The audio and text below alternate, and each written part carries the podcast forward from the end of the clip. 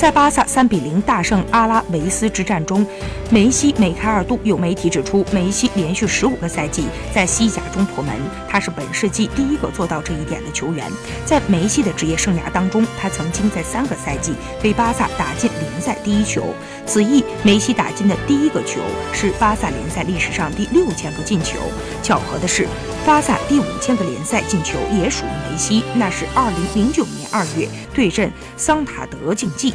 巴萨西甲历史上一共打进了六千零二个球，梅西一个人就打进了三百八十五个。在巴萨五千球到六千球之间，梅西一人就打进了三百三十七球。在一一到一二赛季当中，梅西还创下了西甲五十球的历史记录。